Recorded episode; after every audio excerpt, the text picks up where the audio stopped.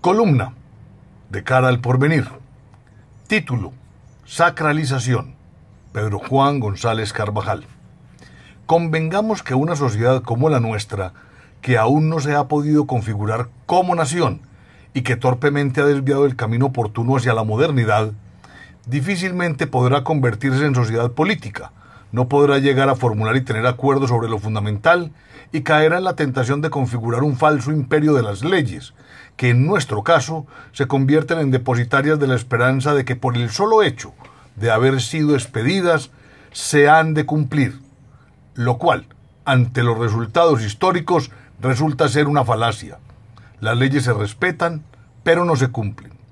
De igual manera, Reconozcamos que tenemos una de las constituciones políticas más extensas del mundo, llena de buenas intenciones, otorgando derechos a diestra y siniestra sin tener la capacidad real de cumplir con sus mandatos e implementar lo acordado, y mucho peor, sin tener la capacidad de instrumentarla.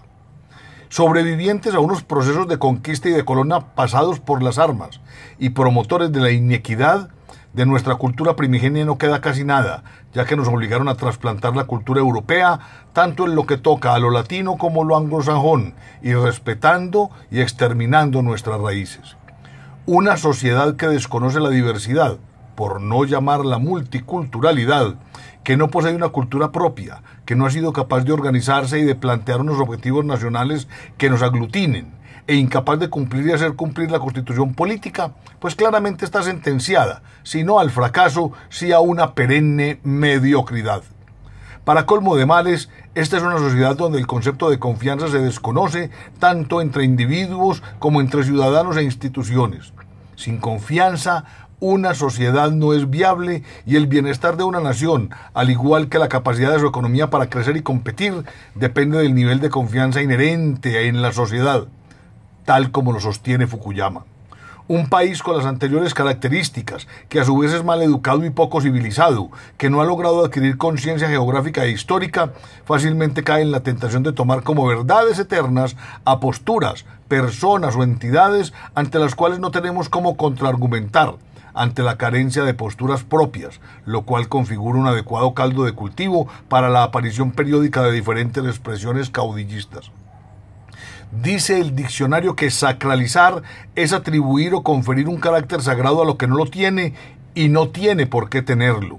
Es por eso que tendemos a mitificar, a sobredimensionar, a sobreestimar, a idealizar y a tomar como posturas divinas a aquellas ideas, posiciones, costumbres o cosmovisiones foráneas y de algunos pocos representantes de los grupos de poder al interior de la República. Por más bonito y lógico que suene, los códigos de buen gobierno no están por encima de la ley. La OCDE es una organización de países con poder que no necesariamente han logrado que sus buenas prácticas fortalezcan la democracia y el bienestar de sus ciudadanos. Los países poderosos tienen sus realidades y sus lógicas, que no necesariamente son las nuestras. La dictadura de la búsqueda de consensos hace perder la opinión individual, diluye las responsabilidades y atenta contra el sentido democrático. Las calificadoras de riesgo emiten opiniones, pero no poseen la verdad eterna. La meritocracia suena lógica, pero no necesariamente es lo que se requiere.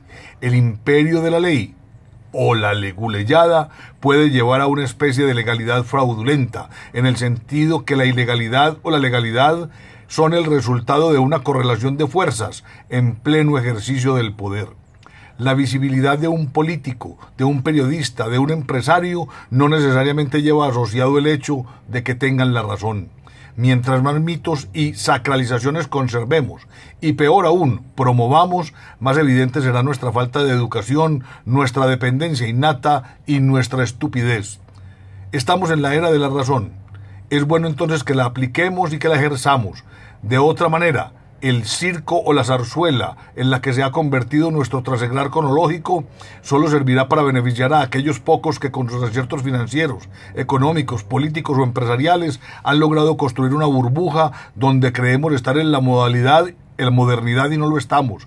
Creemos ser importantes y no lo somos. Creemos ser reconocidos y no lo somos. Creemos estar desarrollados y no lo estamos. Creemos ser felices y no sabemos qué es la felicidad que la indolencia y la mediocridad no nos traguen vivos. Ahí les dejo este trompo en luña.